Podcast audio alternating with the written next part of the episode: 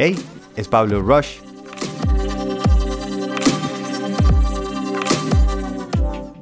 La perspectiva en el arte.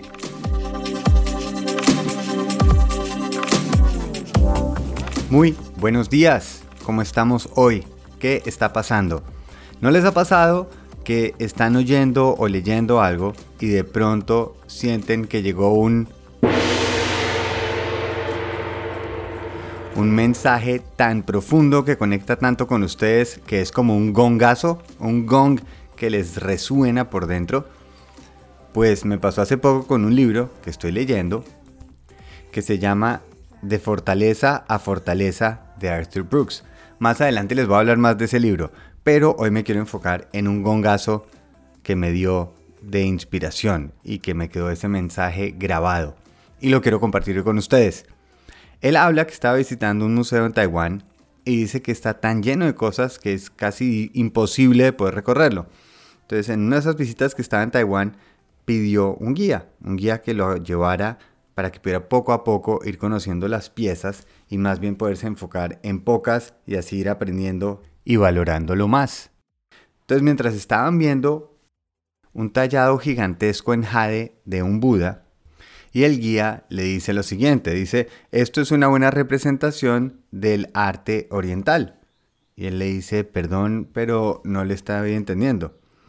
Entonces él le pregunta, ¿en qué piensa cuando se imagina una obra de arte que está por empezar? Y él dice, mm, pues no sé, me imagino un lienzo en blanco. Le dice, exactamente. Eso es porque los occidentales ven arte como ser creado de la nada. En el este nosotros creemos que el arte ya existe y nuestro trabajo es simplemente revelarlo. No es visible porque estamos añadiendo algo, sino porque estamos removiendo las partes que no son arte.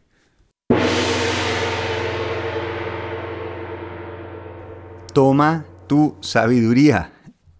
Y eso me recuerda a la historia de Miguel Ángel, que creo que ya lo conté en uno de los primeros podcasts, que está él tallando en su pieza de mármol gigante, entra un niño y le dice, uy, ¿qué es lo que está buscando?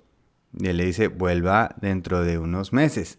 Y cuando vuelve está ese David y entonces el niño sorprendido dice, ¿cómo sabía que eso estaba ahí escondido?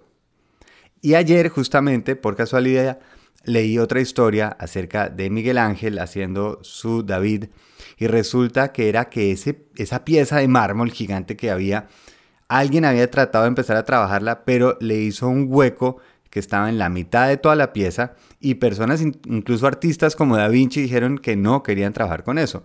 Miguel Ángel dijo, no, yo creo que sí le puedo encontrar por dónde y salió el David.